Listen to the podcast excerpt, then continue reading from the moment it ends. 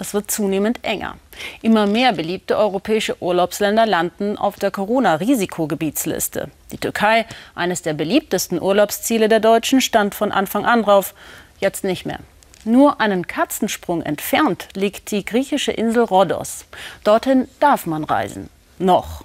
Die Menschen auf der Insel hoffen, dass es auch so bleibt. Ellen Trapp. Er lebt dort, wo andere Urlaub machen, auf Rhodos. Takis Michailidis konnte in den vergangenen Jahrzehnten erleben, wie immer mehr Menschen hier Ferien gemacht haben. Davon profitierten er und seine Familie. Im März wollte Takis seinen neuen Job in einem Hotel antreten. Dann kam Corona. Es ist ein merkwürdiges Gefühl. Wir fühlen uns wie Touristen, aber pleite. Jetzt kann er jeden Tag baden. Takis ist arbeitslos.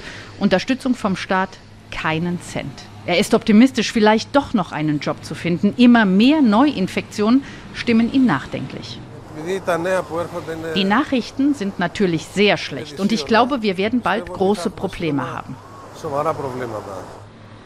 Regelmäßig fährt Takis zum Arbeitszentrum. Vielleicht hat irgendjemand was von einer freien Stelle gehört. Wie ihm geht es 75 Prozent der Menschen auf Rhodos, die in der Tourismusbranche arbeiten. Der 58-Jährige muss um Hilfe bitten. Früher war ich derjenige, der andere unterstützt hat, ihre Rechte auszuüben und einen Job zu finden. Nun muss ich das für mich selbst machen. Es ist psychologisch gesehen sehr schwierig. Der Gewerkschafter Panayotis Eklesos ist besorgt. Auf der Insel leben 90 Prozent der Menschen vom Tourismus. Es gibt kaum andere Unternehmen. Die Regierung müsse helfen, sonst drohten auf Rhodos die Menschen zu verhungern. Nach Ende der Saison werden noch mehr Geschäfte für immer schließen. Leider können kleine und mittlere Unternehmen diese Krise nicht bewältigen. Es sind oft Familienunternehmen, vor allem hier mit ein bis zwei Angestellten. Schon jetzt wirkt Rhodos mancherorts wie eine surreale Filmkulisse. Kleine Geschäfte, Freizeitparks, sie haben das Geschäftsjahr 2020 abgeschrieben.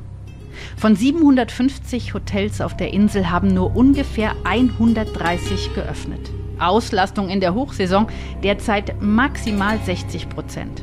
Deutsche Touristen retten ein bisschen die Saison.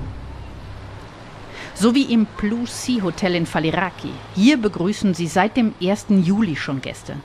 Anfangs kamen nur wenige, immerhin mittlerweile sind von 1600 Betten 800 belegt. Sicherheit ist oberstes Gebot. Bisher gab es noch keine einzige Infektion, so die Hotelleitung. Und sie wollen alles dafür tun, dass das auch so bleibt. Janis Chatzis würde sich wünschen, dass andere das auch so sehen. Uh, das größte Problem, das ich persönlich sehe, einige Unternehmen halten sich nicht an die Sicherheitsvorschriften, wie sie sollten. Wenn die Unternehmen das tun würden, dann würde sich das Virus weniger schnell verbreiten.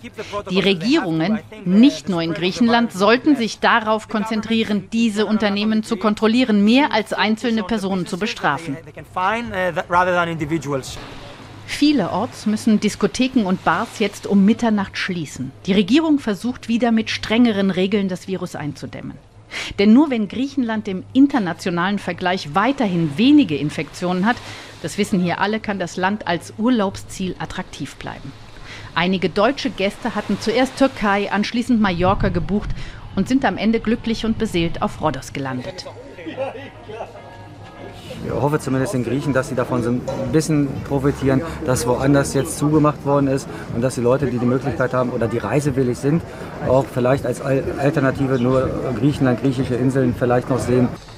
Zurück zu Takis. Er hofft noch auf ein Jobwunder. Seine Frau Elena weiß schon, dass sie 2020 nicht mehr arbeiten darf. Das Hotel, in dem sie angestellt ist, bleibt geschlossen. Wenigstens bekommt sie bis Ende September monatlich 534 Euro staatliche Unterstützung. Dennoch, mit zwei studierenden Kindern auf Kreta wächst die Existenzangst.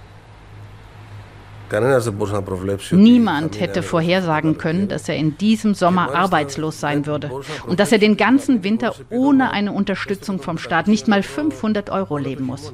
Und unser Winter geht bis Mai. Wir können uns das gar nicht so richtig vorstellen, wie das äh, sein kann.